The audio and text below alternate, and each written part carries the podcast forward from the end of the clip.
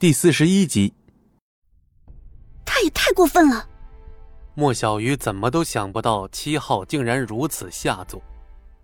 这段视频在六年前几乎火遍了整个姑苏市，也让七不义这个名字几乎成为了皆知巷闻的存在。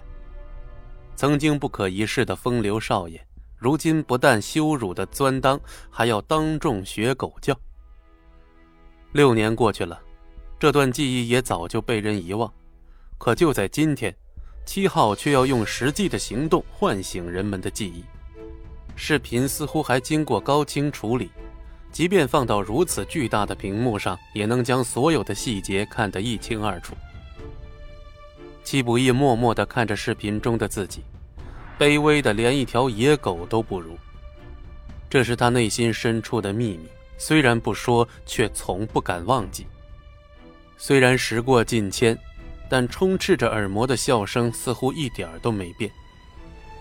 当视频播放到戚不义被迫学狗叫时，七号还故意的调高了音量，引得一阵哄堂大笑。整个宴会厅里仿佛成了喜剧剧场，到处都弥漫着肆意的笑声，甚至还有人冲戚不义喊道：“既然男主角在这儿，不如给我们现场表演一个！”哈，哈哈哈哈，此话一出，立刻有很多人开始跟着一起起哄，异口同声的让戚不义来一段现场表演。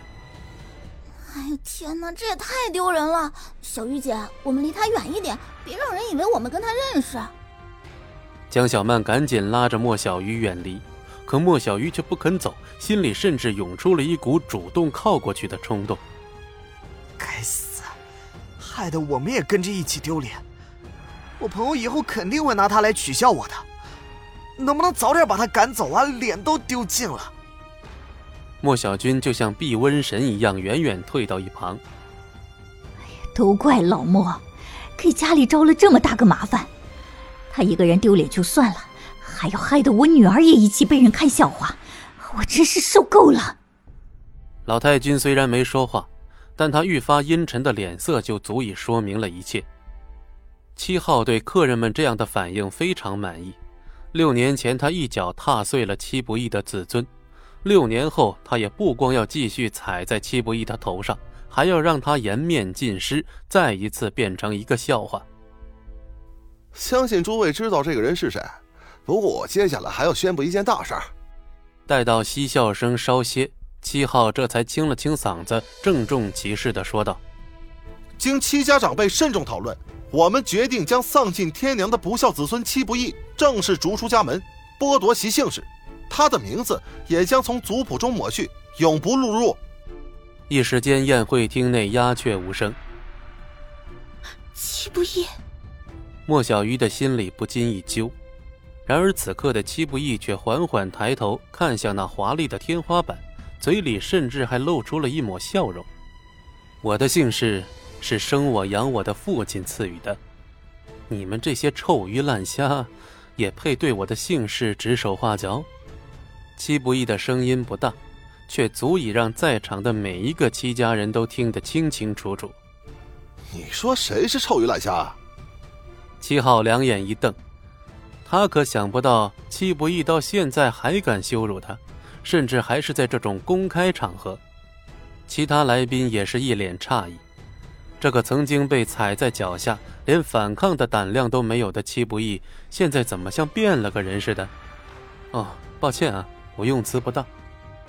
你们不过是一群只会吸我父亲血的虫子罢了。你说什么？就在这个时候。大屏幕上的画面突然卡住了，但也就是在两三秒的时间，屏幕上的画风顿时大变样。只见一张张让人看直了眼的照片或者短视频同时出现在了大屏幕上，其中的主角赫然就是戚家这三口人。宴会厅里顿时就炸开了锅，因为其中不光有十分露骨的场面，居然还有七号去医院治疗脏病的全过程。假的，这些都是假的。七号脸色大变，一边大声的辩解，一边用手里的遥控器试图关闭屏幕。然而，即使他把遥控器都快按烂了，大屏幕上也没有半点变化。这些都是合成图。那小畜生就是想给我戚家泼脏水，他连他亲爹都能杀，还有什么事情干不出来啊？可就在这时，宴会厅外突然响起了一阵骚动，十几个人不顾阻拦，径直闯了过来。放肆！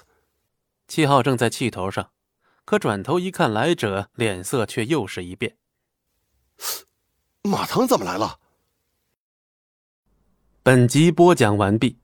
感谢您的收听，我们精彩继续。